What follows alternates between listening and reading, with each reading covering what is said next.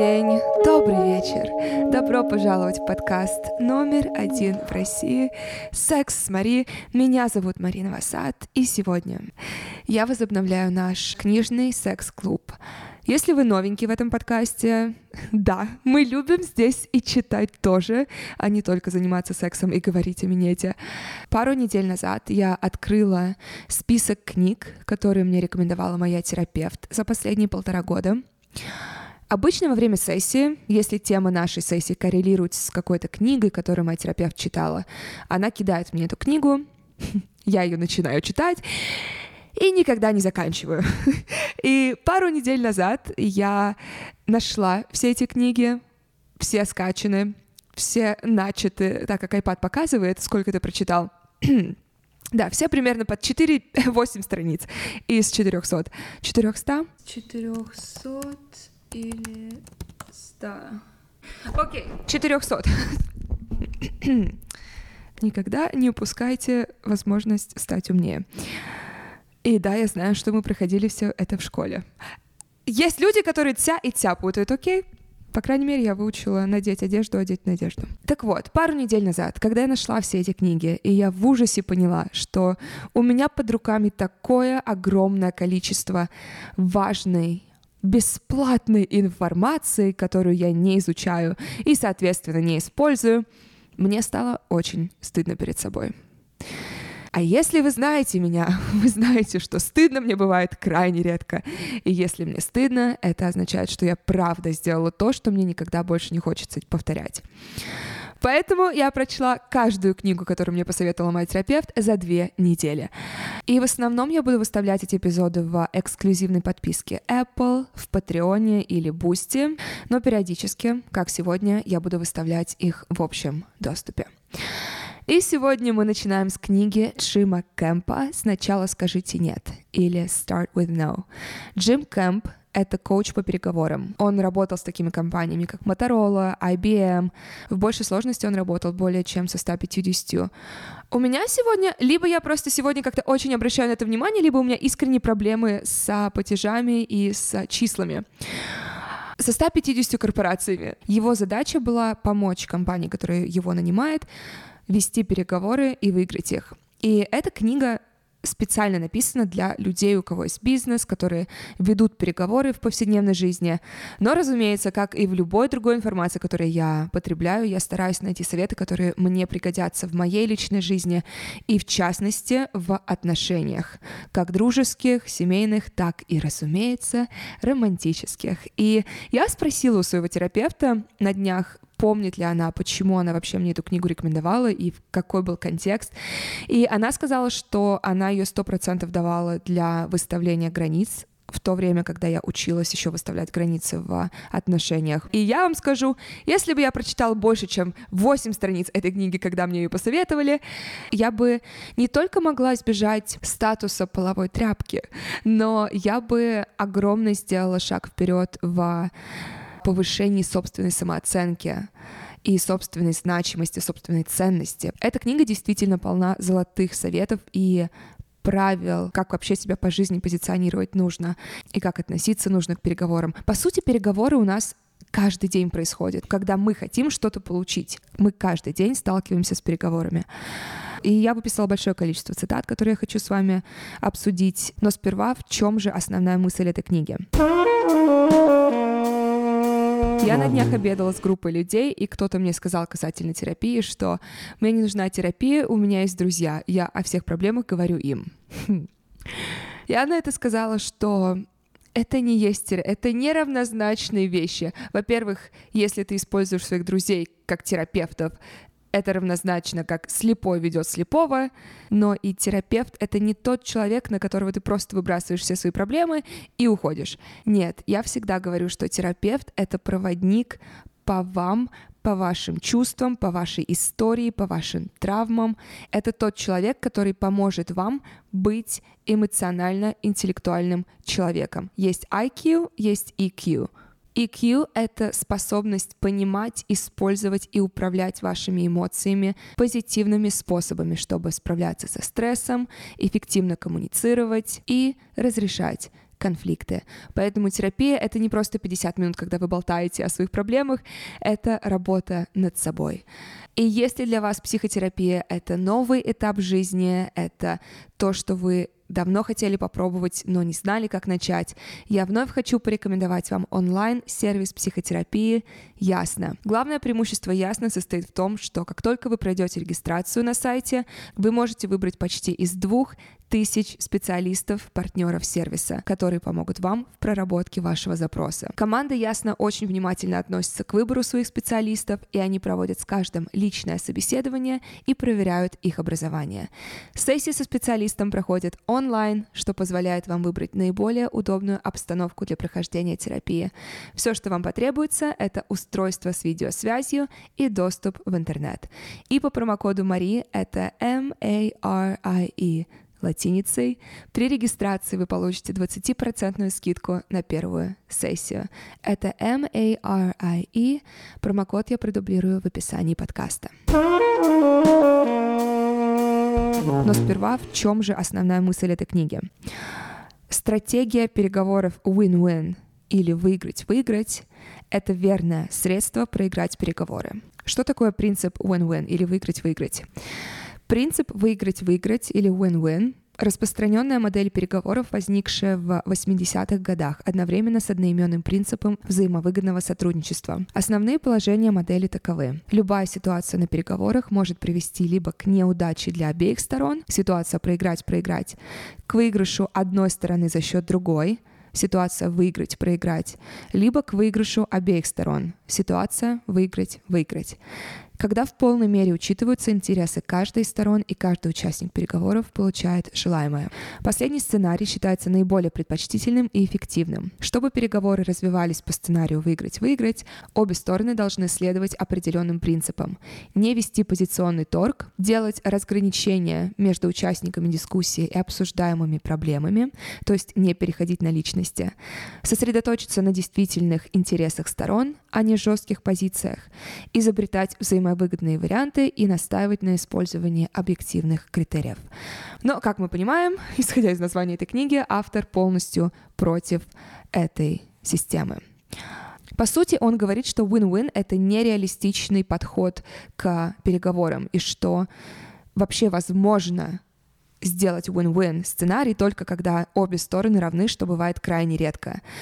И Кэм фокусируется на том, чтобы люди перестали пытаться найти постоянно вот это взаимовыгодное сотрудничество и нереалистичную картину, когда win-win происходит для обеих сторон, а чтобы люди сосредоточились на получении наилучшего возможного предложения, даже если это означает отказ от меньших сделок и предложений. И это подразумевает личное мышление человека, что ему ничего не нужно, что он не нуждается ни в чем и ни в ком. И это как раз главная такая красная нить, которую я прослеживала в течение всей книги. Это не нуждаться, потому что если ты нуждаешься в чем-то, ты теряешь контроль и делаешь, соответственно, плохие решения. И вообще я лично для себя поставила слово «нуждаюсь» и все его производные в категорию со словами «люблю», «обещаю» и «ненавижу» и другие слова, которые используются слишком часто в повседневной жизни, и из-за этого они теряют свою ценность, из-за этого они теряют свой вес. Люди постоянно говорят, я тебя люблю, я тебя люблю, окей, люблю пока. Особенно в Америке. Если я действительно люблю человека, я буду ему об этом постоянно говорить, но если я тебя встретила вчера, и мы только один раз пошли на кофе, я тебя не люблю. Я не буду просто так это говорить, потому что, условно говоря, это приятная фраза. То же самое с ненавистью. И то же самое со словом «обещаю». И словом «нуждаюсь» я тоже перестала бросаться налево и направо, потому что раньше я могла сказать, мне нужен этот парень, или мне нужна эта куртка, мне нужны эти туфли, мне нужна такая квартира, квартира. М-м, я хочу эту квартиру, я хочу эту машину, я хочу что-то сделать, но мне это не нужно. У меня нет чувства нехватки касательно этого. Это были основные мысли книги, и теперь пройдемся по моим закладкам с мыслями, которые я считаю самыми полезными для нас в этой книге. Итак, первая цитата. Но многие говорят, но ведь на основе подхода «выиграть-выиграть» заключено так много сделок. Вокруг него столько шумихи, ему посвящено столько статей в прессе и в книгах. Этот подход должен же работать. Я отвечу на это просто. То, что данная сделка обсуждалась на переговорах и была заключена, вообще ни о чем не говорит. Кто сказал, что это хорошая сделка, а тем более лучшая из возможных? У меня сразу это откликнулась мысль, потому что это было мое мышление все мои 27 лет. Когда я росла, все люди вокруг меня всегда были в отношениях. Кто-то из моей семьи, скажем, мой брат, моя мама, мои сверстники, мои одноклассники, мои друзья, которые всегда были на 4-5 лет старше меня. И когда я росла, я не могу сказать, что я хоть раз видела отношения, в которых бы мне хотелось находиться. Более того, я не могу сказать, что я часто видела хорошие отношения для этих людей, потому что, скажем, то, что хорошо для меня, не будет хорошо для другого человека. Но я постоянно видела ссоры, я постоянно видела, как люди не имели трепета друг к другу, не имели уважение друг к другу. Одно дело, скажем, не соглашаться с чем-то и спорить с человеком и прийти к решению. Другое дело называть друг друга ужасными вещами, ругаться, ругаться матом, повышать тон. Для меня второй путь абсолютно неприемлем в отношениях. Для меня это не есть трепет и уважение. И, скажем, за последние пять лет я встретила, может быть, три пары отношений, на которые я смотрю, и я понимаю, любовь не умерла, есть еще шанс. И это только доказало мне, что хорошие отношения, лучшие для тебя отношения — это редкость. Это не то, что у тебя будет с каждым встречным человеком. Поэтому необходимо иметь вот это состояние, что я не нуждаюсь в отношениях просто чтобы быть в отношениях. Я хочу быть в отношениях, я хочу выйти замуж, я хочу детей, но я хочу это сделать с правильным человеком, который разделяет мои ценности и разделяет мою философию в отношениях. Поэтому я не буду соглашаться на все подряд, просто потому что есть предложение, просто потому что условно говоря, а, ну, э, хорошо, я же не хочу, я хочу же быть в отношениях, хорошо, поступило предложение, я соглашаюсь. А это вообще хорошо для меня? А это вообще лучший ли для меня вариант? Следующая цитата. Мы концентрируемся на том, чего мы не можем контролировать, на результате, теряя из виду то, что мы можем контролировать, средства — и дальше он поясняет, с помощью постоянной работы и дисциплины можно научиться управлять собственными действиями и решениями и держать свои эмоции под контролем. Делая так, вы можете добиться успеха и обязательно его добьетесь, понимая при этом, что успех иногда состоит в том, чтобы вежливо попрощаться и тихо удалиться. И эта фраза, дамы и господа, я хочу, чтобы была у вас выписана в месте, которое вы видите регулярно, пока это не зафиксируется у вас навсегда в голове. Иногда успех заключается в том, чтобы вежливо попрощаться и тихо удалиться. Мы не можем контролировать то, что чувствует другой человек, его реакция, его эмоции, его действия. Что мы можем контролировать, это свои решения, что мы с этим делаем. Берем пример романтических отношений. Ситуация, в которой мы были абсолютно все человек, который нам нравится, э, проявляет к нам какой-то интерес, достаточно дает нам крупиц, чтобы мы хотели его, чтобы мы все еще пытались за него ухватиться и пытались с ним встречаться, но он не дает нам достаточно, чтобы мы чувствовали себя в безопасности, чтобы мы чувствовали, что мы в отношениях с этим человеком. Это может продолжаться годами.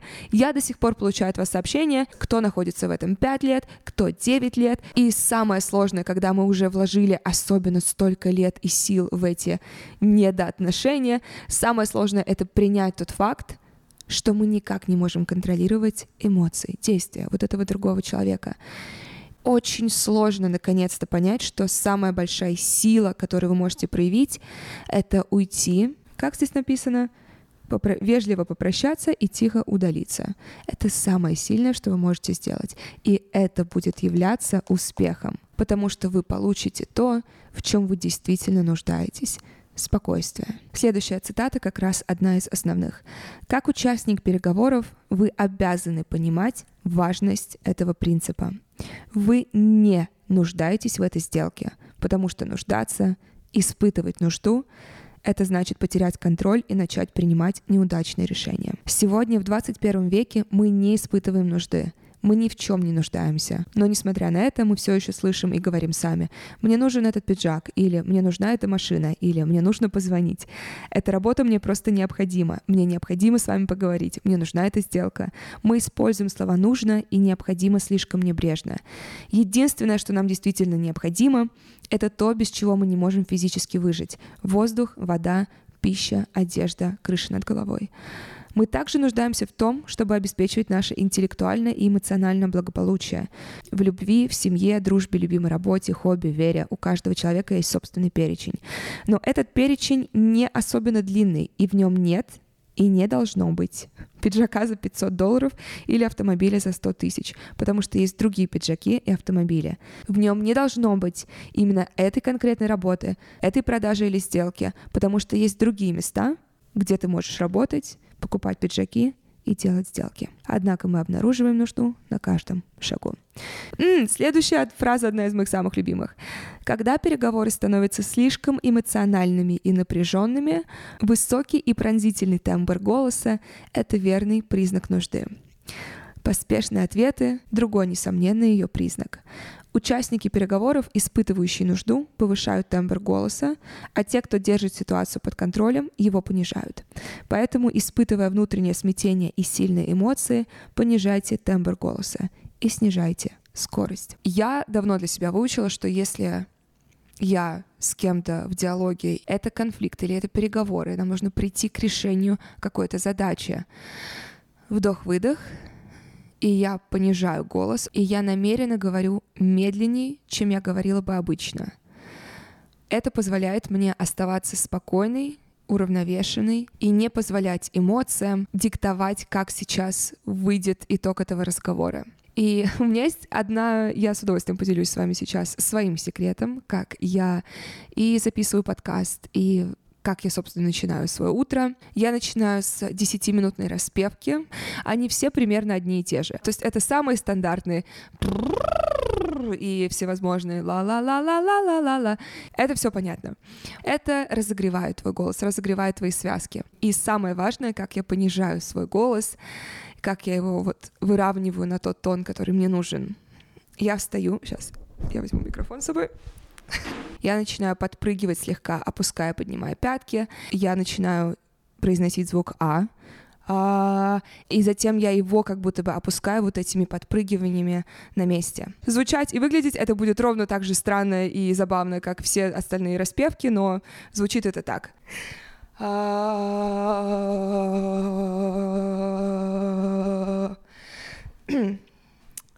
Пожалуйста. Если вам позволяет место это сделать прямо сейчас, сделайте это прямо сейчас, протестируйте, убедитесь. Поверьте мне, это сделает ваш тон куда более уверенным, более спокойным и более убедительным, что является ключевым качеством в любых переговорах, неважно, бизнес или отношения. Следующая цитата. «Не бойтесь отказа. Страх отказа — это еще один признак нужды. И особенно желание всем нравится. Участнику переговоров абсолютно необходимо понимать, чем на самом деле является отказ и кто может отвергнуть вас, а кто не может. Вот главное. Ваш противник на переговорах не может вас отвергнуть. Вам ничего от него не нужно, так как он может вас отвергнуть? Это невозможно. Страх отказа. Дамы, я возвращаюсь к вам, потому что я больше вижу, я уверена, это с обеих сторон происходит, я чаще это вижу со, со стороны женщин, и я была, опять же, такой же женщиной.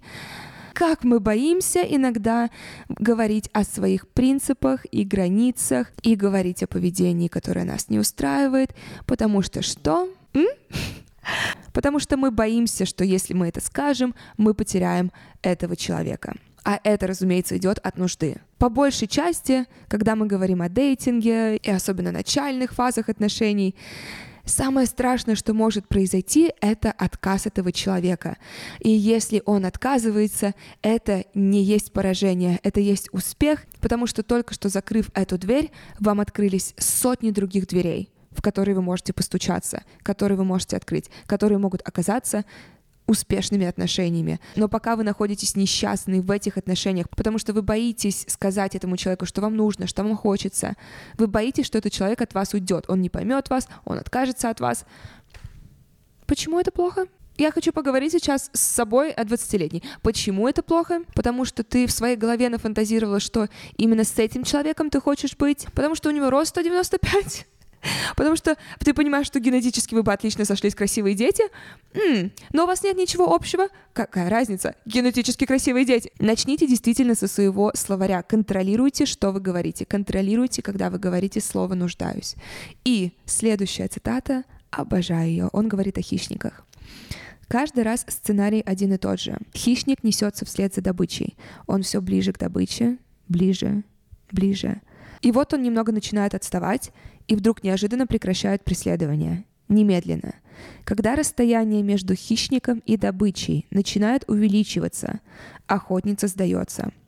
Если она видит, а охотятся в основном самки, что ситуация проигрышная, то никогда не станет тратить силы впустую.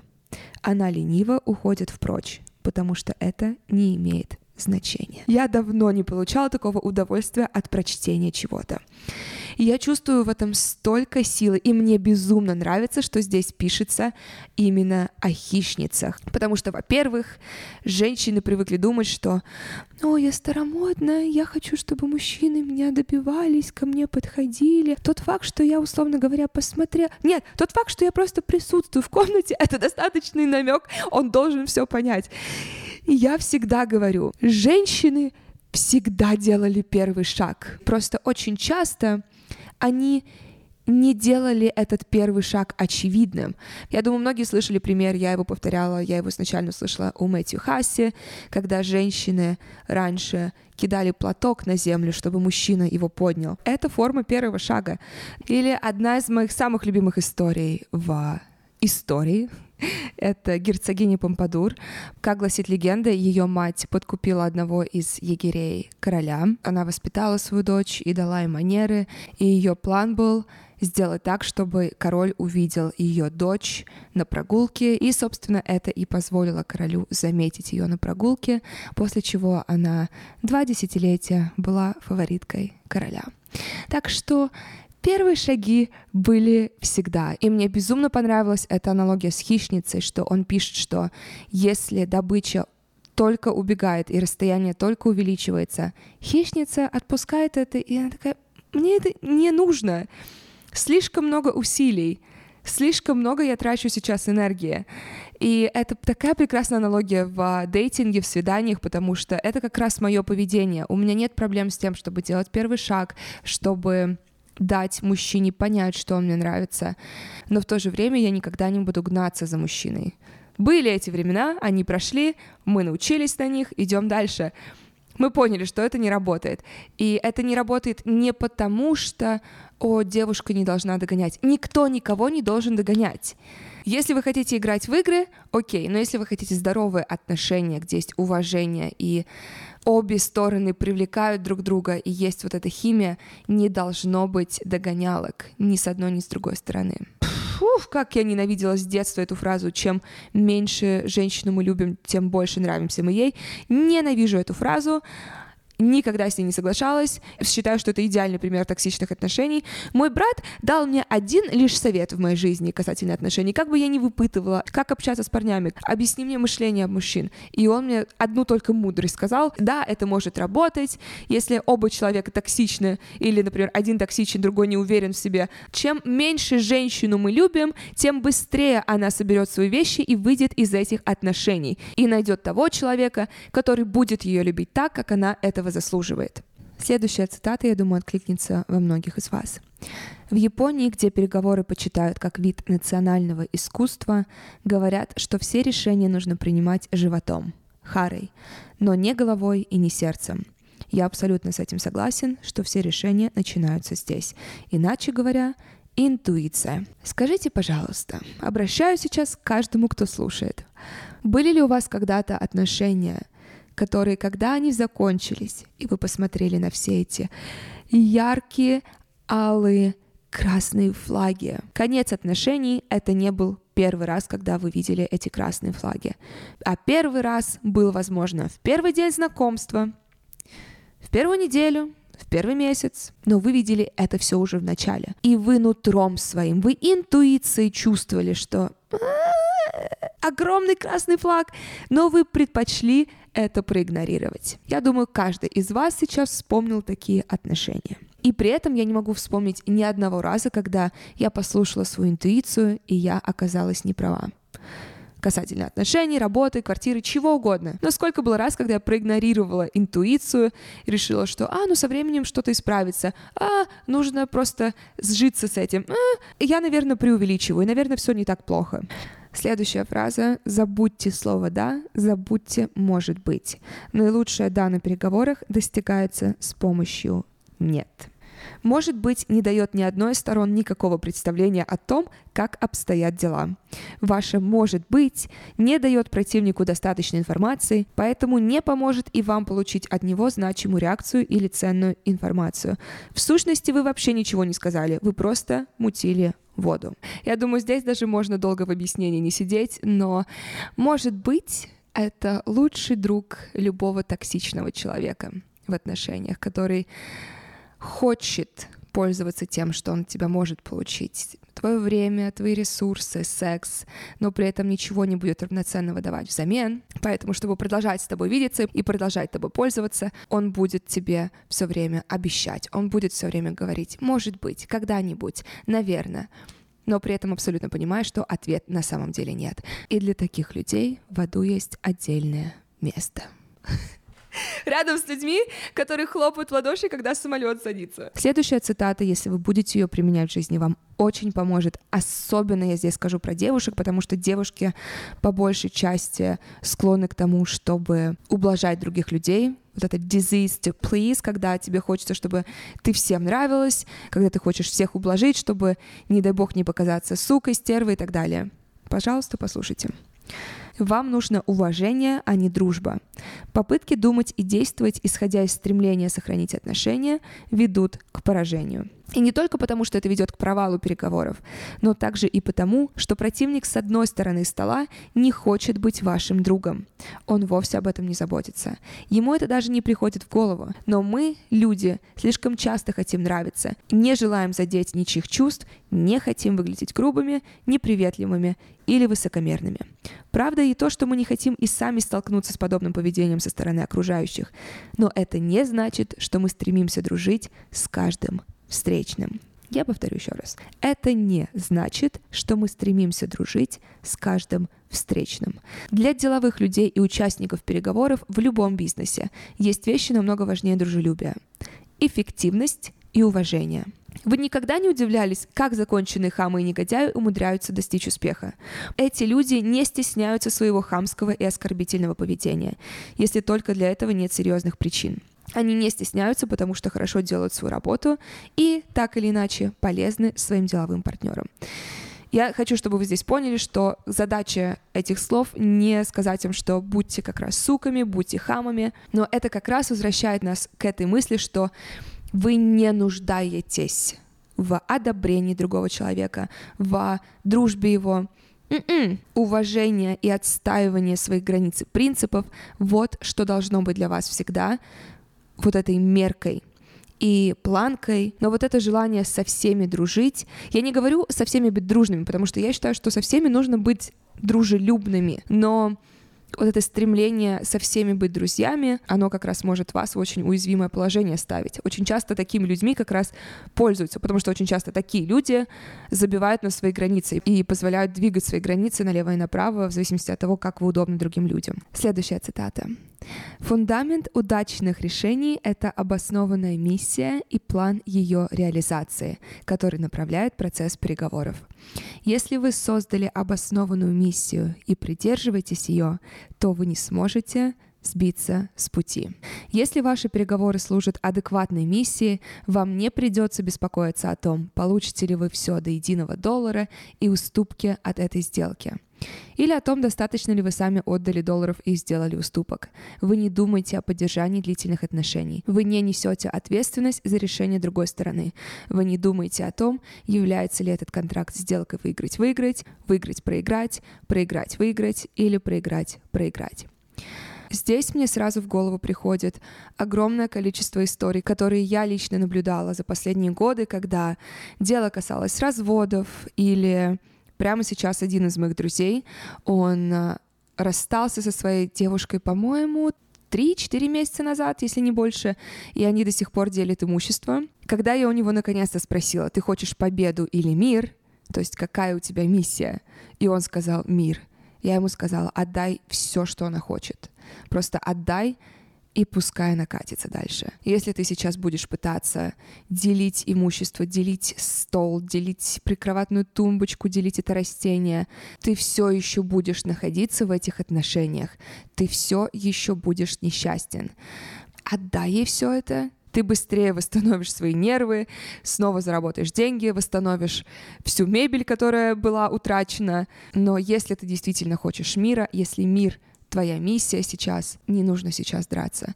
Следующая цитата не требует сильно долгого пояснения, но она является хорошим напоминанием всем нам в отношениях. Как прекратить заниматься самообманом на переговорах? Как не допустить непонимания и устранить его, если оно все же возникло? Самая важная цель и психологическая привычка, которую можно приобрести, это способность задавать вопросы. Очень многие из нас боятся задавать вопросы в отношениях, как раз из-за страха в основном, что этот человек уйдет. Причем очень часто это вопросы не, не условно, куда мы пойдем вечером ужинать, а Хочешь ли ты детей? Хочешь ли ты серьезные отношения? Хочешь ли ты замужество? Что тебе нравится в постели? Какие у тебя отношения с родителями? Мы недостаточно задаем вопросов друг другу, особенно в начальной стадии отношений. Если я с кем-то начинаю встречаться, значит, я смотрю уже потенциально в будущее. Соответственно, мне нужны ответы на эти вопросы, потому что мне нужно понимать, есть ли здесь перспектива или нет. Мне нужно понимать максимально, что ты за человек, хотя бы просто через твои слова это узнать. Понятное дело. Хм, как мы уже все все поняли, действия могут отличаться от слов, но уже хотя бы на этом уровне мне нужно понять как можно больше. И поверьте мне, чем вы быстрее начнете эти вопросы задавать, тем быстрее они станут для вас нормальными. Следующая часть книги, она одна из моих также самых любимых, потому что она говорит про ожидания. В моей системе нет места ни для позитивных, ни для негативных ожиданий. Вы освобождаете свое сознание и просто ведете переговоры. Больше ничего. Когда вы становитесь настолько свободными от нужды, ожидания не могут и близко к вам подобраться. Они, конечно же, так или иначе доберутся до вас. Ожидания повсюду, и этим они похожи на эмоции. На самом деле ожидания и есть эмоции. Их невозможно изгнать раз и навсегда, но можно воспринимать их так, как они этого заслуживают, и принимать соответствующие меры. И то же самое он пишет про предположения.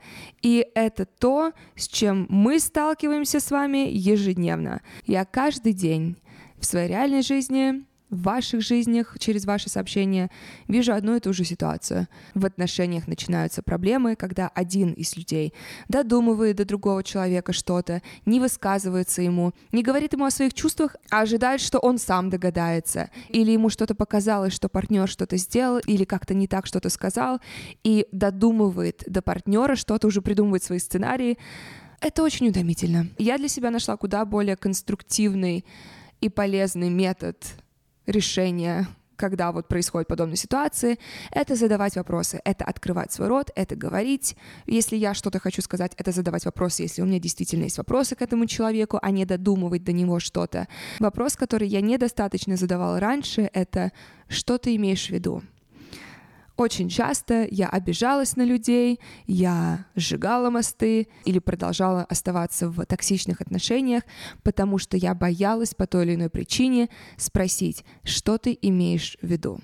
Я просто додумывала, либо додумывала в худшую сторону, либо в лучшую сторону, но ни то, ни то не являлось действительностью. И я просто продолжала жить в своем иллюзорном мире, либо излишне позитивном, либо излишне негативном хотя можно было просто спросить, что ты имеешь в виду. И одна из последних глав, которую я считаю идеально переносится на отношения, она называется «Разберитесь с багажом». Багаж — это приобретенный жизненный опыт и наблюдения. И я бы отдельно даже добавила сюда травмы. Иногда он получен давно, иногда недавно, иногда он добавляет нам мудрости, иногда нет. И мы постоянно несем его с собой.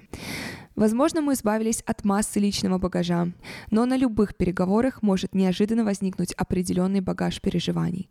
Как вы думаете, многие ли обременены багажом, связанным с полом, возрастом, религией, образованием, внешностью, социальными установками, финансовым положением, опытом или общественным статусом? С любым багажом, который, как вы считаете, будет проблемой на переговорах, нужно справляться напрямую. Лично я считаю, что мы не должны в принципе вступать в новые отношения, пока мы не разобрались с багажом предыдущих отношений, пока мы не разобрались с багажом своих детских травм, потому что это не задача партнера, во-первых, справляться со всем этим, решать за вас это.